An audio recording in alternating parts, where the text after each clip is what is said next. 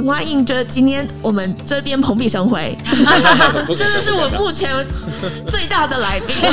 紧张。不用紧张，不用紧张，大家聊天聊天，就再请多包涵这样。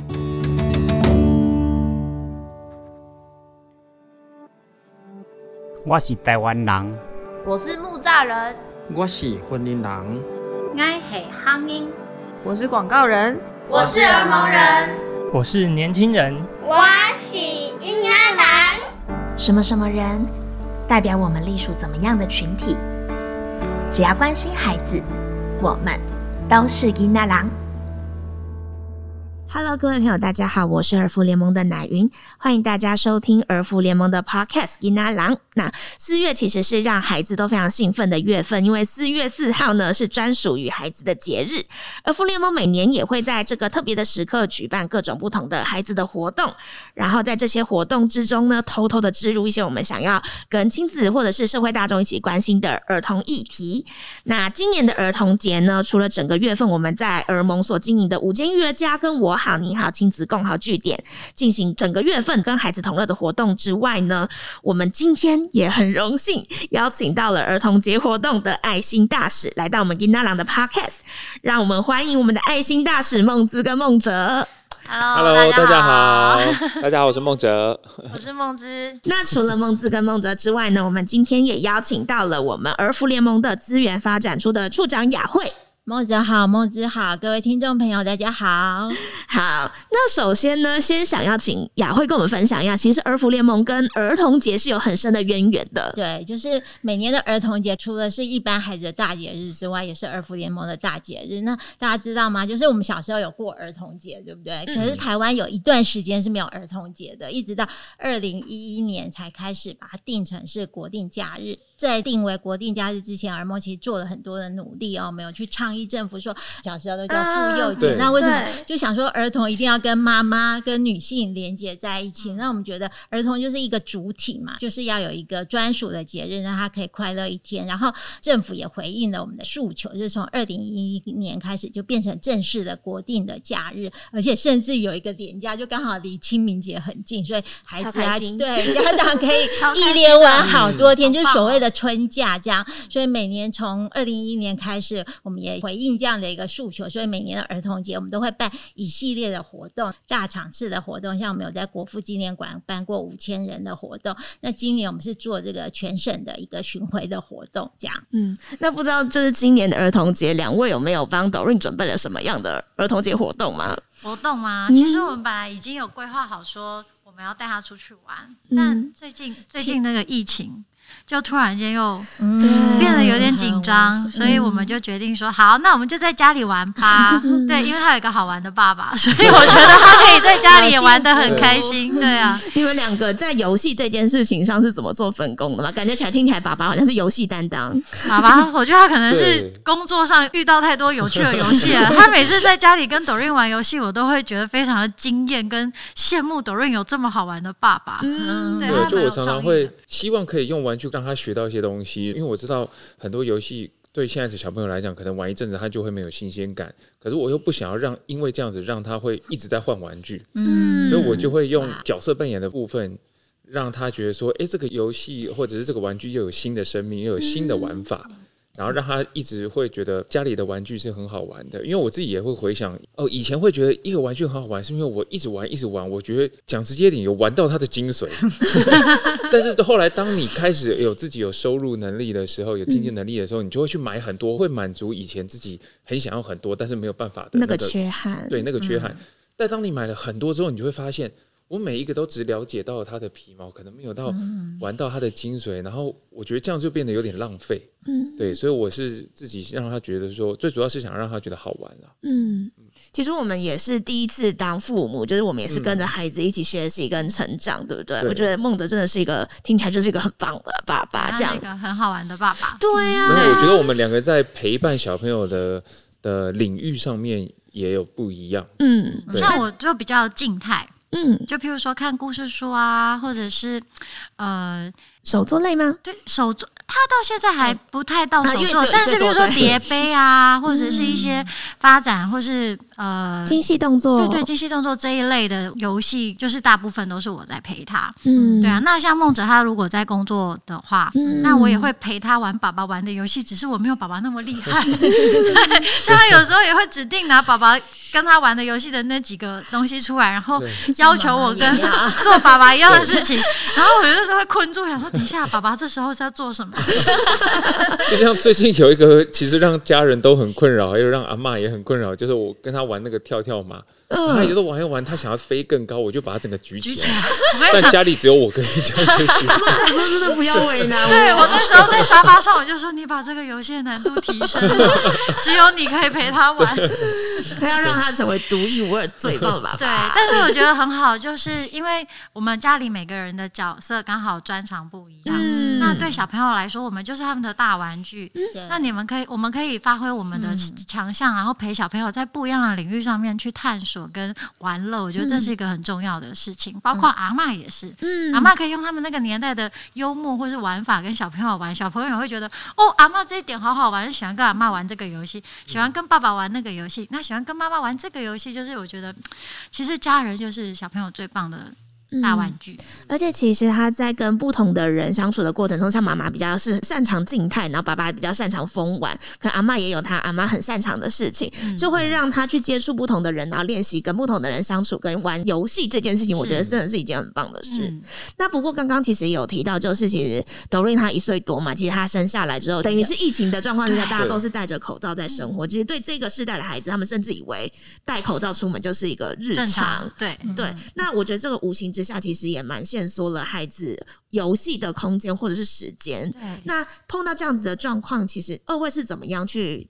呃帮孩子找到更多游戏的方法吗？嗯，我觉得往外跑，其实虽然说在。疫情真的很严峻的时候是会受限，嗯、但是我觉得其实还是有机会的，嗯、因为还是有很多的空间，我们可以选择到人少一点的地方，嗯、对，然后我们也可以在家里创造新的游戏空间，嗯，对，我觉得甚至于连家具只要是安全的，我们都可以想办法创造出那个游戏的空间跟小朋友玩，嗯，对，或者是哎、欸，我们可以跟邻居的小孩，跟有同龄年龄层的父母。大家集合起来，今天去你家玩，嗯、明天去你家玩。我们不要说是出去一个大环境跟很复杂的人相处，嗯、我觉得这些其实不会是个问题。嗯，就爸妈要用一点心，其实这个问题是可以解决的。嗯，刚刚就是有讲到比较多是比较陪玩的部分嘛，但其实我觉得难免就是在照顾这件事情上会有很多辛苦的部分。今年儿福联盟也做了一个育儿状况的调查，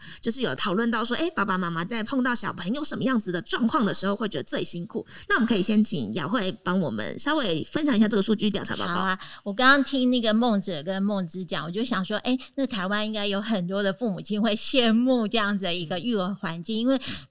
根据我们之前做的一个调查，我们是针对全台湾大概有将近一千个家里有育有六岁以下的家长做调查，嗯、而且是疫情后我们做的调查。我们结果发现，其实现在的家长就是育儿的压力蛮大。虽然有九成他们都觉得，哎，育儿的过程有满足感，嗯、但是有将近五成以上他们是觉得有压力，而且很挫折的。这样，难怪台湾的生育率越来越低。这样，我们进一步去了解造成他们育儿压力的一些问题。问题哦，我们发现其实大部分都是自己还没有做好这个足够的准备，所以是来自大人本身的因素。那反而因为孩子的状态是。在其次的，那在大人装，他们遇到的问题，第一个就是家长也觉得，哎、自己没有办法控制好他的情绪，就是他每次生气之后，他就会后悔，说我刚刚怎么对小孩子这么凶这样子，或者是孩子我怎么没有好好跟他讲这样，所以他经常会后悔没有好好处理到自己的情绪，这是第一名。这样，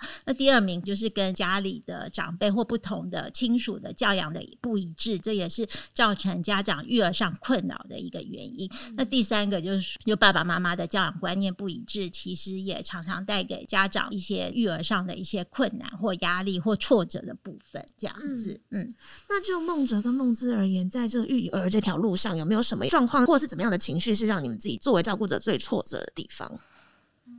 我觉得我算是比较敏感的妈妈，紧张型妈妈。嗯、对，然后我觉得我自己的部分的话是。大家都会说带小孩睡不饱这件事情，嗯，那我觉得睡不饱就容易比较会有情绪，嗯，对，我觉得对我来说，我的育儿的最大的一个挫折就是在我 baby 还很小的时候，我心很累，因为我睡不好，抖音又是高需求宝宝，嗯，所以我初期真的是很耗体力在带他，嗯，然后加上第一次当妈妈，我又是紧张型的妈妈，嗯，所以我就觉得那个心理压力很大。嗯，对，其实像你们刚刚说，哎，大家很羡慕我们，其实没有大家有的压力，或是有面临到的一些问题，我们也是有，只是你要试着去找人帮助你。我觉得妈妈一定要记得求救。嗯，你觉得你很累的时候，你一定要让老公知道，嗯、让甚至于同住的婆婆知道。嗯，不管你是跟婆婆住，跟妈妈住，都要让家人知道说，说我累，我不开心，需要休息，嗯、那你们帮帮我这样子。嗯、对，我觉得求救很重要。然后隔代教养的问题，当然我们也有遇到，绝对会遇到，因为就是不一样年代的方式。嗯、但我觉得大家要记得，就是对方一定是出于一个好意，嗯，对，所以不管怎么样，我觉得沟通很重要，还有感谢的心也很重要。嗯、就是这些问题在我们家也都是有存在的，只是我觉得一个充分的沟通是非常重要的。我们家就是一个很好沟通的家庭，我们有问题都会提出来，嗯、然后。呃，家里的大人也是很尊重年轻人的，虽然一定会有遇到问题，嗯，不是没有问题，但是我们会经过沟通、协调跟让步，找到一个平衡点，然后也是要花一点时间，嗯。然后我觉得还有另外一个是父母自己的情绪的管理，我觉得这个这个确实是很难的一件事情，嗯，但是透过另外一半互相的提醒，我觉得是有办法去改善的。就像我很能够。理解说，刚刚孟子讲的睡不饱，一定会有情绪。嗯，那如果当小朋友又在哭闹，或者是你要跟他沟通一件事情，他又坚持不要，你也不知道他为什么不要的时候，难免就会、嗯、会有一个情绪。就算你不骂他，你可能会有不耐烦的，嗯，对，表现表现出来。嗯、那其实小朋友也都感受得到。嗯、那他可能小时候一开始不懂，可是他到大了，他也会跟你生气。那我觉得。这些东西一开始都觉得，哎，还好，我也没有真的在骂他，我只是随口念一下说，哦，真的很欠揍。但可能对他来讲，一直听到爸爸讲我很欠揍，妈妈讲我很欠揍，我是不是一个不乖的小孩？可能对他来讲，长久累积下来，会对他是有影响。可能我们只是一个随口的一句话，透过另外一半的提醒。我觉得是一个蛮好的方式，可以去改善这个问题。互相支援。嗯，因为我觉得每一个人不能接受，或者每个人的地雷一定都不一样。嗯。那当一个人要爆炸的时候，OK，另外一个人赶快来帮忙，然后让他离开现场，你就去划手机，你就去干嘛，随便，你不要在这里。你就去休息，冷静一下，整理一下自己的情绪，然后再回来就好。嗯，所以这条路上两个人要一起陪伴，然后一起支持这件事情，才有在自己可能心理状态比较不好的时候，有一个另外一半可以接手，或是其实同住的家人也可以一起帮忙。我觉得其实某种程度三代同堂一起住，其实也是有很棒的地方，是很棒的。我觉得育儿是大家的事情，不要千万不要觉得是妈妈的事情，然后要大家互相帮忙、互相支持。譬如说我当然也有不耐烦的时候，那孟哲有发现的时候，他。就会赶快先把小孩带走，他会补喂，他就会马上上来补喂，或者是他在带 Doreen 的时候，有时候他可能心里有一个工作还没有完成，他可能比较没有耐心的时候，我也会赶快补喂，就是我们会互相看，我觉得这个就是。大家要互相关心对方，就是育儿就是一个 team 嘛。对，真的这是一个妈妈的工作，或者是哎嫌爸爸是猪队友，其实这样子对育儿都不是一个很好，就像团队一样，就是你要 teamwork，对 teamwork 的概念，对。嗯，那但我也有一点想问，就是其实蛮多爸爸他可能其实不是不愿意帮忙，他是没有发现，但感觉孟哲在这一件事情上做的很好，有没有什么 tips 想要分享给？爸爸们，我也是有没发现的时候，但是妈妈要求救，嗯，妈妈要求救，因为我发现很多妈妈不求救，他们会默默觉得哦，这好像是我？的事情，我只是做不好，我只是做的很挫折，然后他们不知道说，其实你只要求救，对方只是不知道你需要，他们并不是不要，嗯，像孟哲他就是也是啊，他从一开始不知道怎么跟小朋友对话。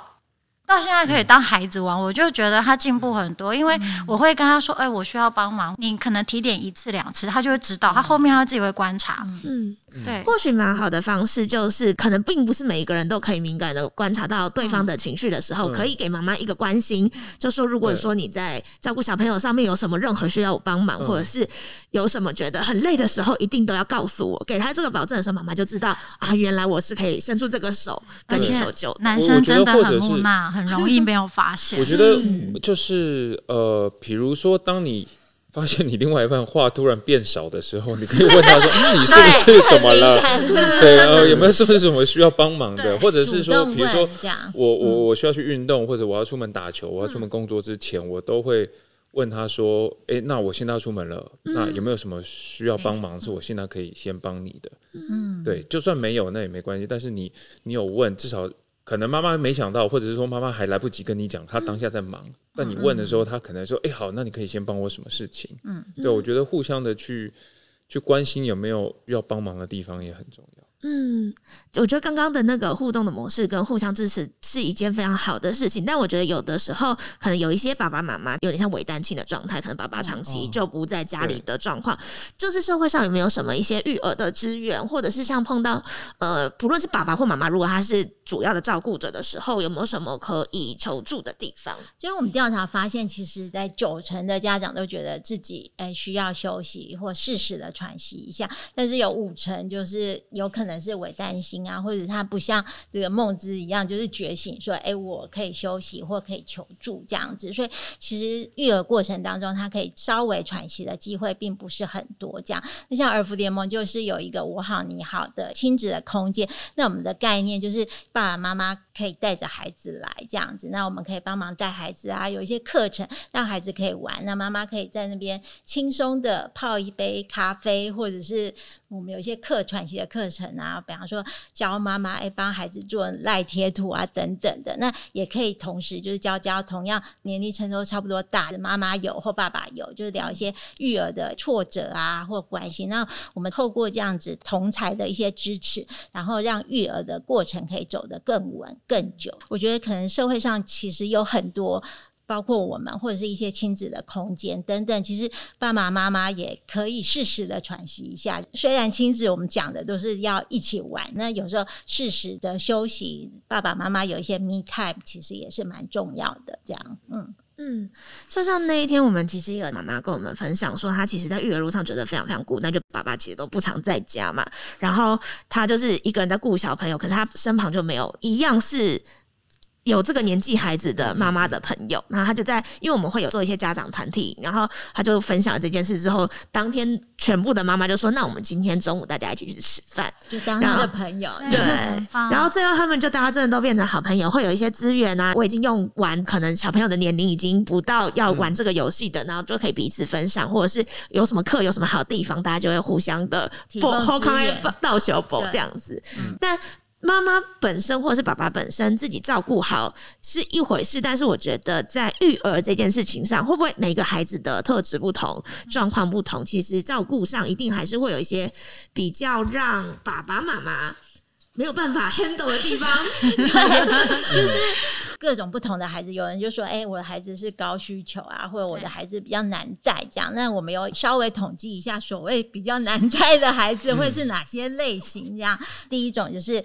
我们看到孩子遇到挫折就哭闹就放弃，比方说他玩一玩就说我不玩了就哭闹，然后又换下一个玩具，然后玩一玩又说我不玩了这样子，家长也许会比较急一点。为什么孩子这么容易哭闹，或者是专注力无法持续玩一样东西？这也会造成这个家长育儿的挫折的来源哦。那第二名就是小孩喜欢尖叫，不停的尖叫，尤其大家不知道你们有没有经验，就在这个。公共场所就突然尖叫，或者是躺在地上，也是育儿上的一个挫折。那第三个，我觉得家长也经常有这种状况，就是孩子吃到一半就不吃啊，或者是吃饭的时候跑来跑去啊，没有规矩等等，可能也会造成家长觉得育儿上比较挫折的地方。这样子，所以归纳起来，这个不好带的孩子大概有这些类型这样子。嗯，那不知道两位目前在带董瑞的状况，有觉得？Doreen 啊，他嗯，他其实很活泼。他除了尖叫这一点还好，但他偶尔还是会叫。但我觉得他是觉得我们的反应很好玩。嗯、他讲他一叫，我们就哦，妈妈吓一跳，嗯、小声一点。然后他就会这样，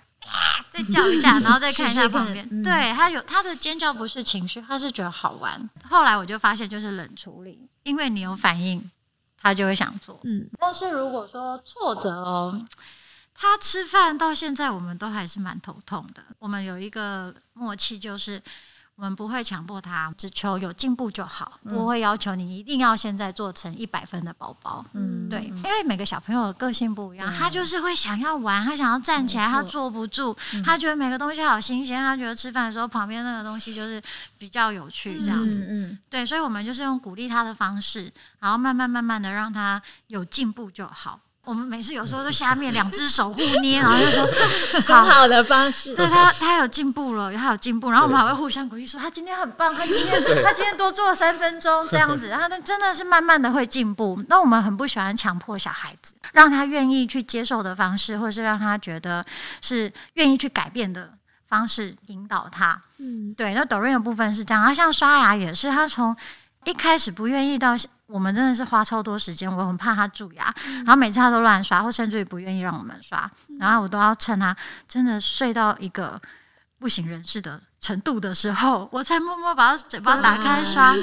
看那个程度是很难抓的，有时候你把他嘴巴一撑开，我眼睛就真的眼睛就跟着张开了，你知道吗？那又打掉重练，又重新等一次。那当妈妈就是这样，你就还是得等。那在他醒着的时候，我们还是得要培养他刷牙的习惯，嗯嗯、就让他觉得这是一个游戏。一开始就在旁边刷的很开心，自己刷，那他就会觉得，哎、欸，妈妈这样刷牙好像很好玩。他就愿意把牙刷放到嘴巴里，但他当然是在乱刷。到现在慢慢慢慢慢，他已经开始知道说，好，现在是在玩。等一下嘴巴张开给妈妈看一下，然后他就愿意让我刷了。我觉得就是小朋友他们可能没办法坚持，然后或者是他们没有耐心，但这时候我们就必须要做出坚持跟耐心。嗯、但我们的坚持跟耐心不是给他们压力，而是陪伴他们去成长进步这样子。嗯嗯。嗯对啊，我觉得很多东西，尤其是我们自己在带小朋友的时候，又特别的有感触。就是对于很多的事情，我们已经觉得这是理所当然的，这个就是这么简单，你为什么不做？嗯，我这么做就是为了你好。可是我们反过来想，他才一岁，他根本不懂这些，他可能要一岁两岁。那他就是觉得好玩，他也不知道为什么牙刷到底要放到嘴巴里面，他只觉得在那里撸一撸，哎、欸，哦，牙膏甜甜的有味道，然后在那里撸一撸，他就觉得哎、欸，有声音哎，他觉得很好玩，他根本不懂为什么要做这件事情。嗯、可是我觉得小朋友他就算他不会讲话，可是大家都还是懂你的情绪。然后每一个爸妈跟自己的小孩一定都有他们自己的沟通方式，嗯、所以你慢慢去跟他沟通的话，我觉得你多试几次，他会慢慢的了解为什么要做这件事情。当他准备好了，他就会愿意去做；而他还没有准备好，他还不愿意去做，可能是在他心里还有一个点还没过去，他还不了解，或者是他还不懂为什么要做。那你就是陪他一起去找到那个原因之后，他就会愿意去做。那只是当然每个小朋友的。呃，要花的时间可能有长有短。譬如说玩玩具没有耐心这个部分，我自己是属于，如果他在这个玩具上面挫折太大，我就先收起来。哦，我会先收起来。我觉得你的程度可能还没有，我们先玩别的。嗯、那短时间内我不要让你玩这个，我们先从别的游戏上面去学习，因为他们这个阶段就是靠游戏学习嘛。然后我就会让他玩别的东西，那玩一玩之后就，就哎过一阵子再拿出来。我是比较走这个方面的，嗯、我不会觉得说啊没关系啊，我们慢慢来，然后一直强迫他再去面对这个挫折，我不会。嗯，对。或者是我们就做给他看，比如说他要穿鞋带好穿不过去，我会穿给他看，也不会强迫抓着他的手来，我教你就是这样穿，不会，嗯、就是说那我们就是这样穿，他就会在旁边看，很认真的看，然后看个几次之后，他自己准备好，他就会指他自己，呜呜呜，他就他也要自己试试看，然后你就会。可以带着他。对，我觉得父母的引导吧，他们都用模仿的，所以有时候教并不是要面对面，一定要抓着手或什么，你就是做给他看，你表现出好好玩哦，他就会想去学了。嗯，游戏是孩子的本能啦。对，其实把所有的事情变成游戏的时候，孩子就会很乐意想要参与。嗯、但我觉得刚刚其实两位分享的有一件事情是很重要，就是其实我们有时候是要等待孩子，因为每个孩子成长发展的阶段的确就是不一样的，我们必须等待孩子去理解，或者是他发展到那个阶段的时候，其实他自然而然就会去享受这个游戏，或者是享受这个活动。可是。我也蛮好奇，就是你们怎么会知道应该要这么做？是有看了很多书吗？还是 因为我觉得很多其实都的确是我们在现场的时候在跟家长或者孩子沟通的事情。嗯，我就说我是紧张型的妈妈，做很多功课。对，我会看很多，不管是 YouTube 的分享或者是文章。我在学习上面，我不会给自己压力。嗯，我今天是会觉得，嗯，抖音最近为什么都会这样？嗯，我才会想说，那我来看一下类似的一些分享。然后看完之后就会觉得，哎，有一些东西其实我觉得文章也并不代表每一个文章都适合自己家的小孩，所以你要多看。看完之后，你再去想一想自己的小孩是比较偏向哪一个方面的问题，然后你可以去尝试看看这个方式对他有没有用。这样子，我觉得现在资源真的很丰富，当现在当妈妈也蛮幸福的。嗯，但刚刚讲的这件事情真的很重要，就很多资讯。我觉得家长在看这么多资讯，的确也会有一点资讯焦虑，然后也会想说，哎、嗯，为什么他说这样有用啊？为什么我对我孩子这样做就没有用？可是真的很重要，就是每个孩子真的都是不一样，而你是最了解你自己孩子的那一个人。对，这就是为什么我们要陪伴，因为你要陪伴，你才会了解，然后你了解就知道要用哪一个方法才适合他。嗯，没错。我觉得并不是所有家长都可以在资讯收集的过程之中就可以知道说，哎，那其实我应该要怎么做，或是他难免在这个尝试的。过程中还是碰到很多挫折，那碰到这样的家长的时候，我们有没有什么资源是可以给他的？的确，我们调查也发现，就是家长现在最喜欢用的资源就是上网找资讯，或者是刚刚说的，就是彼此同侪的一些讨论这样子。那像我们是专业团体，就觉得哎，好像比较不亲近这样，让妈妈就比较不会来这个求助这样。所以我们发现，哎，打这个育儿咨询电话的量不是这么的多这样子，所以我们才会在各地成。立可以带着孩子来我们这个社区的这个据点育儿家。那如果有遇到一些教养上的一些难题，就可以跟我们这个专业的工作人员做一些讨论。而且我们也用一些，比方说团体的形式啊，或是游戏的形式来跟妈妈或跟孩子来谈这个议题，并不是这么难亲近。就教你说育儿就是有一二三，你们要跟着做这样子。嗯、我们希望用比较那个亲民的方方式来跟妈妈讨论这些议题。除此之外，其实。也有很多的一些资源，就大家的确可以上网找。除了一些教养书之外，那其实政府也有很多相关的一些资讯。比方说，从怀孕开始就可以打这个怀孕的专线，就是你遇到任何怀孕的状况，它其实都可以打这些专线。面临到找幼儿园啊、托儿所的阶段，其实也有全国的这个育儿的一些专线，或者是可以直接就是搜寻得到的一些资讯或资源这样子，对。嗯，另外就是，如果说假设你真的在跟孩子面对面，然后在跟他互动的过程中，其实有一些困难或挫折，有的时候有一个人陪在你旁边，因为像育儿家的形式，它就会是让孩子自由探索里面的教玩具或活动，那就会有教保员或者是社工会在旁边去看看你跟孩子的状况，然后也会问一下，比如说照顾者有没有什么样的问题，然后可以彼此做一些讨论，或者是甚至你在生活上遇到问题，比如说，诶，要教小朋友刷牙，那他不刷的话怎么办？其实都可以问那边的。教保员或社工，其实它是一个非常轻松的方式，嗯、也都欢迎民众可以多多的运用。好棒的空间哦！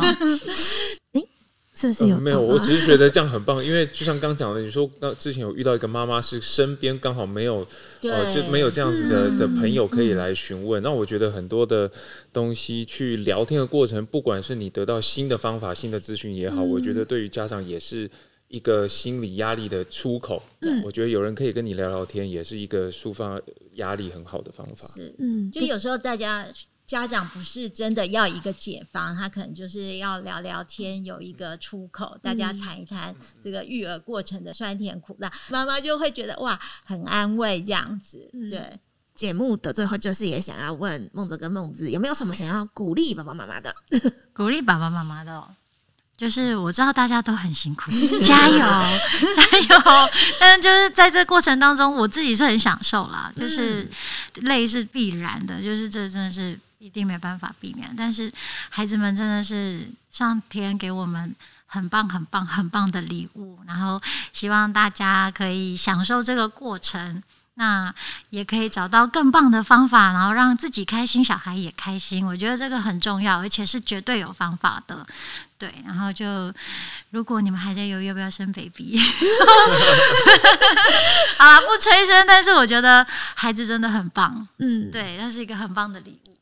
对，然后我觉得在这个一路上，我觉得不会有人天生或者是一开始就准备好当爸妈的，大家一定是呃一边当，然后一边学习怎么样当一个好的爸妈。那我觉得也不要给自己太大的压力。然后呃，如果有什么问题，可以跟自己的另外一半，或者跟自己的朋友，或者上网或找专业的团体去做咨询。我觉得不要给自己太大的压力，因为这样子你自己弄得不开心，其实小朋友也会感受得到，小朋友也不开心。对，我觉得就重点就是跟小朋友一起，然后一起快乐的成长。爸妈也是，我觉得这很重要。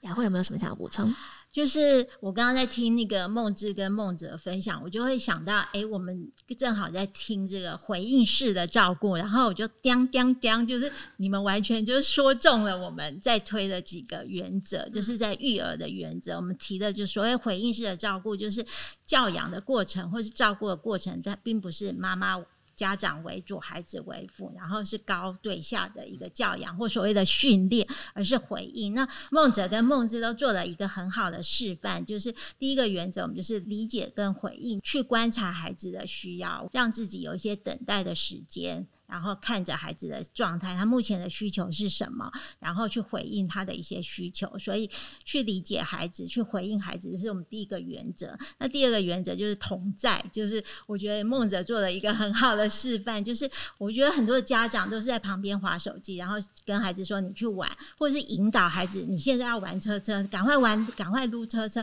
可是孩子现在不想玩车车啊，孩子希望现现在想盖积木，所以我们是以孩子为主体。现在孩子。想玩什么？那我们家长就是呃，去跟他一起玩，而不是强迫或引导孩子现在来玩什么。这是同在的部分。那第三个就是同乐，就是刚刚讲的，跟孩子一起快乐成长。就是当妈妈其实也是重新再当回一次的孩子，嗯、就是随时随地。跟孩子一起快乐，而不是只是孩子很开心的时候，然后你是面无表情这样，或很烦躁。只是孩子其实都感受到的家长的一些情绪，知道家长是不是喜欢跟他玩的这样。那第四个就是刚刚说的，就是适当的一个原则。其实我们教养的过程当中，也是要让孩子知道说，诶，哪些是可以做，哪些是不能做。那我们家的原则是什么？这样子。所以我刚刚就在想说，诶，我们四大点，就是梦之跟梦泽其实都做到了。这样子，所以我觉得，对，就是我觉得可能育儿的确是一个漫漫长路。那在过程当中的确会遇到很多的一个挫折或者是压力，但是我觉得家长其实就是跟孩子一起学习嘛。有一句老话，就是从当爸爸或当妈妈才开始学习怎么当一个好爸爸跟好妈妈。那所谓的好也没有一个标准，就是一个适合你们的一个方式，这样子。嗯，也希望大家在育儿的路上都可以是一个快乐的爸爸妈妈，才能养出快乐的小朋友。那我们今天的节目就到这边，非常谢谢梦子跟梦哲的分享。那如果说之后想要听我们有什么样的议题的话呢，或者是想要知道儿盟其他服务，也都欢迎可以大家就留言让我们知道。那今天的节目就到这边，祝各位囡仔郎每天都能跟孩子过的一样单纯快乐，不失玩心。那我们就下次再见喽，拜拜，拜拜，拜拜。